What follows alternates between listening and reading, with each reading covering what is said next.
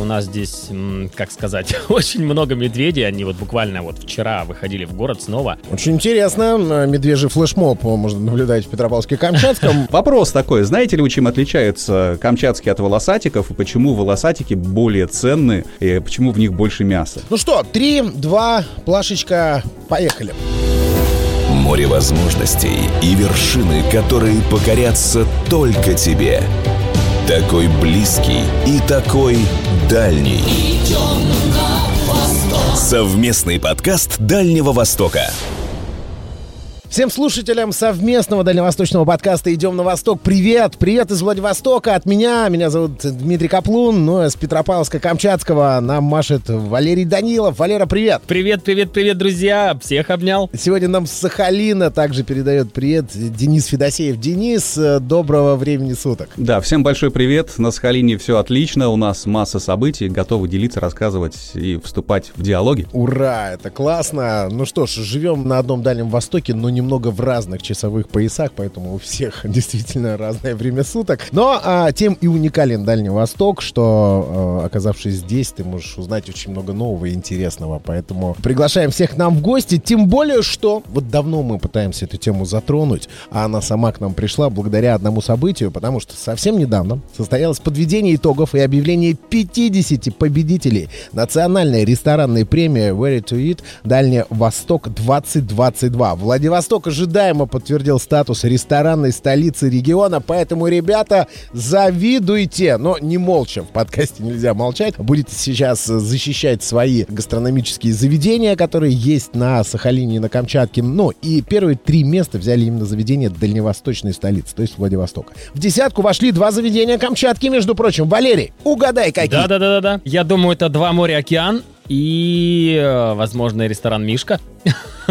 Это стопроцентное попадание. Действительно, на девятом месте ресторан Мишка, а на десятом месте а, ресторан Два моря Океан. Отлично. Паратунька и Петропавловск-Камчатский тоже отметились. Дим, я тебя немножечко поправлю. Паратунка, да, не паратунька, а паратунка. Это как Елизова или Елизова. Правильно говорить Елизова. Ну что ж, поздравляем тогда э, Петропавловск-Камчатский. На девятом месте ресторан э, Мишка. Действительно, Валера оказался прав. Это Паратунка. И десятое место занял ресторан Два моря Океан Петропавловск-Камчатский. А вот, правда, Сахалин не отметился. Почему? Это для нас вопрос. Ну ладно, э, давайте не будем конкретно циклиться сейчас на заведениях, потому что это немного другая история. А вообще, вот вообще, мы сегодня хотим поговорить, что ж такого удивительного э, может быть на наших столах, вкусного и такого, от чего сложно отказаться. Валер, рассказывай. Камчатка. Волшебная страна вулканов. Наверное, это больше локальные продукты, такие как медвежатина, оленина, красная белая рыба, окунь. В общем, чего у нас здесь только нет. И, конечно же, это красная икра и крабы. Ну а также это папоротник. э, Мы собираем здесь папоротник, мы его солим правильно, чтобы он был хрустящий и вкусный. И у нас практически в каждом из ресторанов можно попробовать блюда из локальных продуктов. Так же, как и в Два моря океан, так же, как в ресторане Мишка. Два моря океан, кстати, лично знаю хозяина, передаю ему огромнейший привет. И в тот день, когда была ресторанная премия, мы с ним э, в этом месте, где проходила она, это называется база отдыха Лагуна, мы с ним там встретились и перекинулись парочкой слов. И, в общем, я пожелал ему победы. И вот видите, как говорится, я сванговал. Мгм. А, Валера, очень интересно, но от тебя мы услышали медвежатина. Это такой локальный продукт. Да, да, да, это на самом деле так, потому что у нас здесь, как сказать, очень много медведей. Они вот буквально вот вчера выходили в город снова. В общем, немножечко небезопасно у нас здесь бывает, что летом, что осенью, да и весной это в принципе тоже.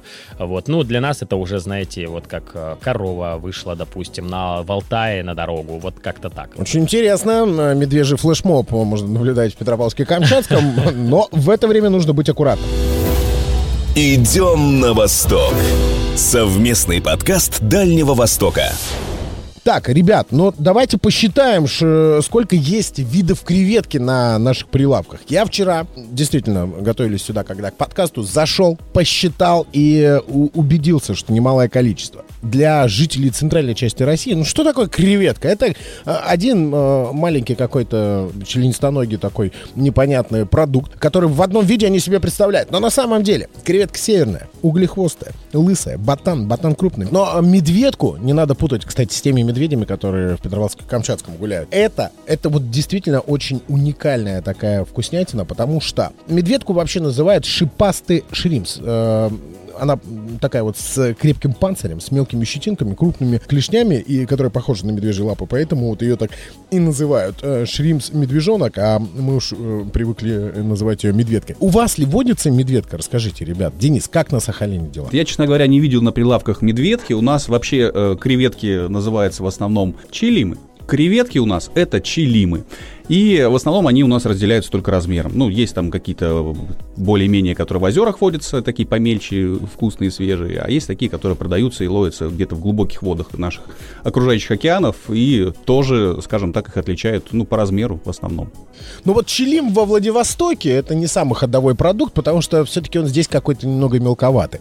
Если любишь вот, чтобы было много мяса... Покупаешь краба. Нет, в креветке именно. Краб это мы продолжим. Именно в креветке было много мяса, то а, идешь за ботаном. А если хочешь, чтобы прямо вот э, как будто бы омара взял, это вот ботан большой, три штуки, и больше тебе ничего от жизни не надо. Только соуса добавьте какого-нибудь обязательно. А вот теперь можно и сказать про краба. Здесь, ребята, я понимаю, что пальму перста держат именно ваши регионы. Потому что я наслышан о сахалинских и камчатских крабах э, с размахом лап э, больше метра. Это правда? Так, точно, да, совершенно Конечно. верно. Да, да, да. Я помню в детстве, когда я был а, совсем еще малышом, можно сказать, у меня дядя ходил в моря и в подарок привозил камчатского краба. Это было, ну, в общем, больше 20 лет назад. И это огроменная туша, у которого панцирь был больше, чем, наверное, весь я, если скатаюсь в клубочек. И лапища огроменный, действительно, до полуметра, до метра в ширину, в длину. И это просто божественный вкус. Еще, кстати, трубач у нас есть тоже очень вкусный моллюск. Офигенный в сливочном соусе его. М-м-м. Сахалин. Остров мечты. Хочу про краба рассказать немного из своей истории. Я ходил в моря, ловил краба. Ловили мы не камчатского, а так называемого волосатика, который меньше размером по вкусу чуть-чуть другой, более сладковатый. И на самом деле история какая, что мы ловили волосатого, попадался камчатский. Так вот, камчатского из-за того, что было жалко выбрасывать, э, его складывали в ванны. И у меня возникал вопрос, а почему камчатский такой вкусный, такой огромный, вот эти маленьких ловим, а больших отпускаем? Вопрос такой, знаете ли вы, чем отличаются камчатские от волосатиков, и почему волосатики более ценны, и почему в них больше мяса? Есть одно критическое отличие камчатского от волосатого краба, кроме размера. А теперь, внимание, правильный ответ. У волосатого краба на две лапы больше. Это значит, что процент содержания мяса больше. У волосатика 10 лап? Ну, больше на две, чем у камчатского, да. Денис, ты мне Ну, потому что он маленький, ему сложнее передвигаться.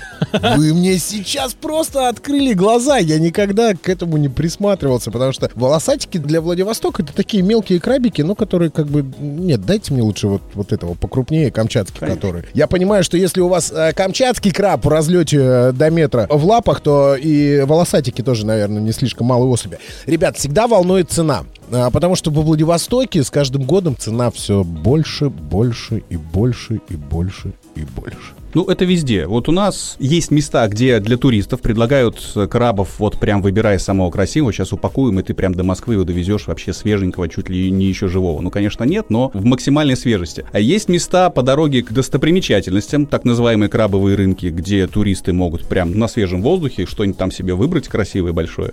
И вот, э, доехав до моря, прям на берегу все это дело вкусить. Но сразу предупреждаю, что эти дела браконьерские, мы их особо не афишируем, потому что это нарушение закона. Но, тем не менее, на это большинство закрывает глаза. И э, единственное, чего точно не хотелось бы видеть, там, в фото-видео отчетах, э, вот железное правило, что если ловишь краба, даже если браконьерского, то самок всегда отпускаешь. Им нужно продолжать потомство свое. А вот самцы, ну, пожалуйста, можно и покушать. Денис, ты как Слушай, опытный краболов, расскажи, чем отличается Как самец от самца? Да. А, ну, скажем так, у самки в одном интересном месте закругленная, а у самца треугольная. Вот и все различие. Ну и у, у самки иногда просто икра уже вываливается. Это уж совсем очевидно, что В общем, самка. первичные половые признаки ярко выражены.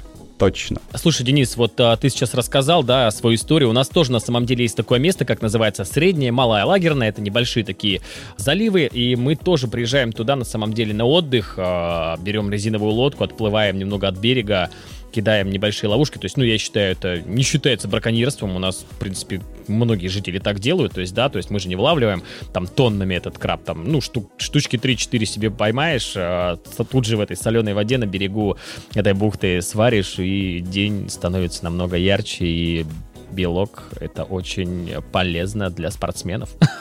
Ну вот у нас, если с ловушкой поймают на берегу, то, конечно, будут большие проблемы. Поэтому существует зимний сезон и колючий краб, которого легально в количестве 10 особей, соответственно, самцов, можно выловить, э, прорубив перед этим и пропилив огромную лунку, потому что краб это не рыбка, который выдернул через маленькое такое гнездо и все нормально. Он еще Так кусается. вот, крабалка — это такая штука на Сахалине, которая зимой собирает кучу народа на льду, которые по десятку, а то и там по пятнашке на двоих там запросто могут выловить. И домой варить. Какое красивое слово «крабалка». А вот смотрите, у меня, как у туриста, вопрос. А есть ли такая опция? Я хочу приехать и сам сходить на краба с кем-нибудь. Вот, ну прям под ключ, то есть э, хоть с аэропорта забрали, отвезли, все там наковыряли, все вырубили, вот окно вот, там в это- во вселенную вот эту Нет, подводную. это про А крабалку, вот про зимнюю. вперед. Денис, это Да. про зимнюю. А летом? Ну, летом незаконно. То есть летом можно купить готового, а если чего-то хочется летом половить, то это, ну, вот рыба всякая такая, которая доступна. Кстати, в последнее время прям стреляет у нас тунец. Раньше прям, ну, так единично там где-то кто-то думали, а, случайно. А сейчас прям котлы тунцовые, уже люди прям пачками ходят, этих тунцов по два, по три добывают спокойно и себе потом делают сашими. Самый большой Вкуснота. тунец, который ты знаешь на Сахалине пойманный. А, Ну, это у берегов Курильских островов, и это настоящие профессиональные рыболовецкие э, суда. Так вот, там по 160, по 180 килограммов ловили. Сразу по несколько штук, причем э, их же тут же распилили, заморозили и продали в магазинах социальных э, на островах Курильских, чтобы местные хоть попробовали, что вот такая штука у них водится. Отличная социальная программа. Просто отлично. Так, поехали дальше. Просто во Владивостоке самый большой тунец, которого поймали, э, вот я, по крайней мере, видел, это было 32 килограмма. Вот пока что такие тунцы у нас есть. Но, может быть, ошибаюсь, и где-то там на частых рыбалках ребята тащили и побольше особи. Но, а давайте расскажем еще про один максимально полезный, невероятно вкусный и уникальный продукт, э, который оказывается на наших столах, но из моря он выходит к нам в ракушке. Это гребешок. А, Валера, медальон вот этот вот гребешка э, на Камчатке. Вот, ну какого размера среднего, вот расскажи. Если взять ладошку, да, среднестатистического человека, допустим, мою, ну, наверное, одна четвертая. Ну, то есть достаточно такие большие особи попадаются. Но, опять же, многое уходит на экспорт. Очень жалко. Ну, вообще, вот на Курилах у нас добывают размером с ладошку, да, такие Ух есть. ты. То есть не четверть, а вот в четыре раза больше. Ну, Это- это отдельные экземпляры. Денис, Ну да, а это да, все да, природное не всегда. или, или все-таки это вот огороды? У нас все природное. У нас, честно говоря, особо разведением чего-то такого никто не занимается. Природа все уже создала за нас. Приходи, добывай. Главное, в рамках закона или не превышая какие-то разумные пределы. Идем на восток. Совместный подкаст Дальнего Востока.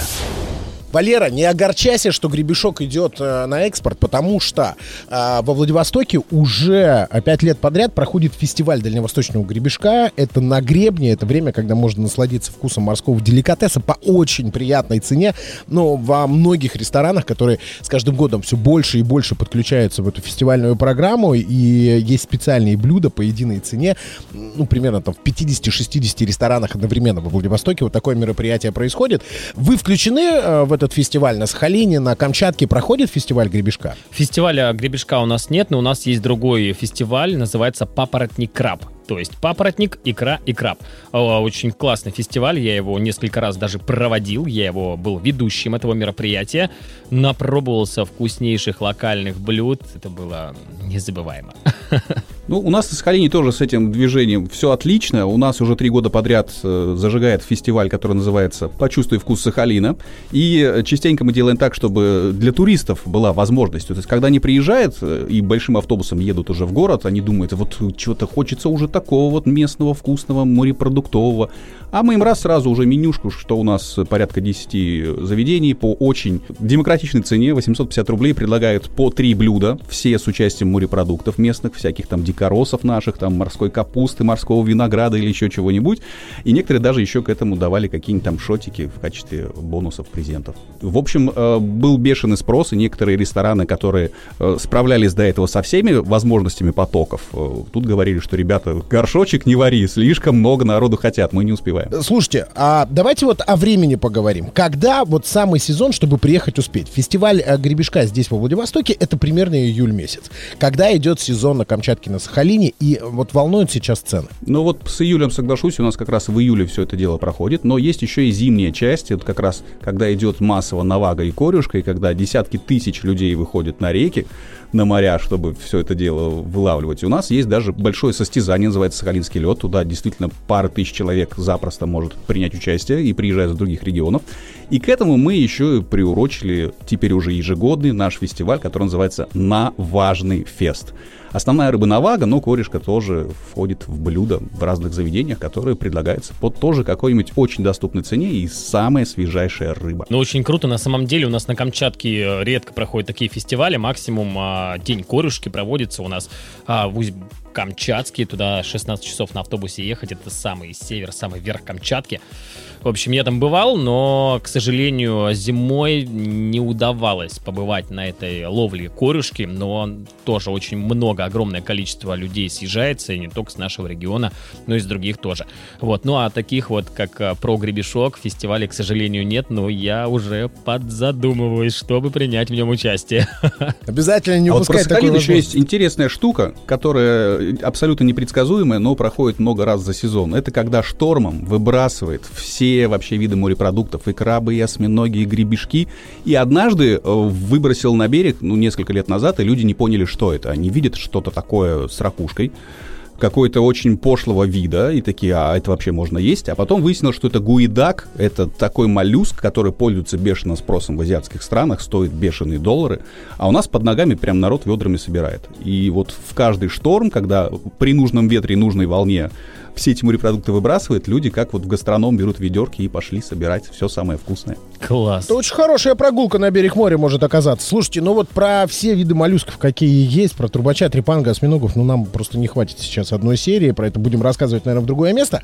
Давайте вот сейчас остановимся на цене. Пойдем по икре. Сколько стоит полкилограмма икры на Сахалине? Ну, если в магазине, то примерно обойдется в пару тысяч. Если есть хорошие знакомые, то полкилограмма можно купить, ну, за 1500-1800. Если очень хорошие знакомые, то бесплатно.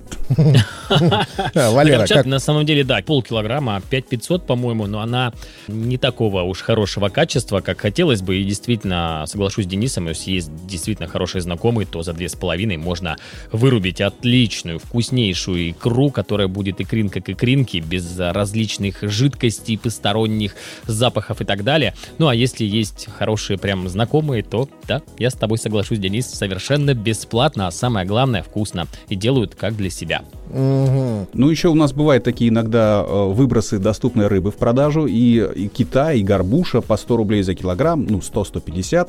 Это тоже такие социальные проекты. И рыба там не потрошенная, поэтому кому-то самочка досталась, домой принес, разделал пятиминуточку, раз, все, красота. Уметь надо еще да. это делать, не так это просто. У нас, к сожалению, такого нет, что рыба по доступной цене. У нас бывает, что приезжает в какой-то район контейнер, раздают рыбу бесплатно, но там творится полный ад. Ну, вы понимаете, что каждый хочет урвать себе свежей вкусной рыбы, и не на всех хватает. В общем, делают редко, и опять же, действительно хочется, чтобы было были и фестивали, и чтобы была доступна рыба, и икра, и краб, потому что в магазинах по большей части продается все перемороженное, ну а как говорится, как правило, если ты хочешь э, увезти с Камчатки что-то вкусное, классное и самое прям нереальное, сделанное как себе, то это, конечно же, действительно больше, наверное, как Денис сказал, э, браконьерская история, но, опять же, люди делают очень вкусно и по доступной цене. Да, по цене во Владивостоке поддержу вас сейчас в этом разговоре, в зависимости от э, вида рыбы, да, ну, нерка, кижуч, горбуша, чевыча, кита, э, цены варьируются от э, 2500 за полкило, ну и дальше уже в гору.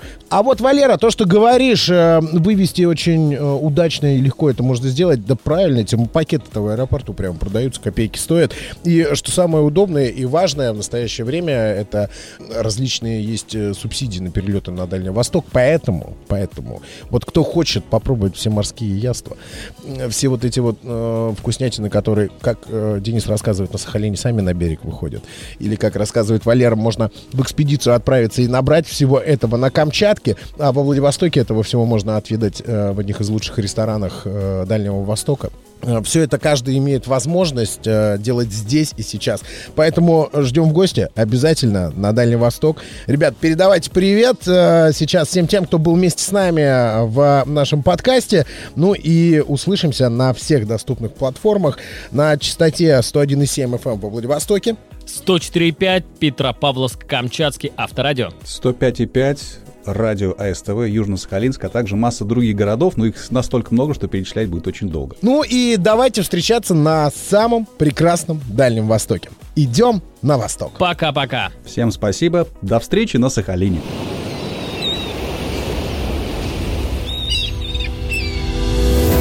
Море возможностей и вершины, которые покорятся только тебе.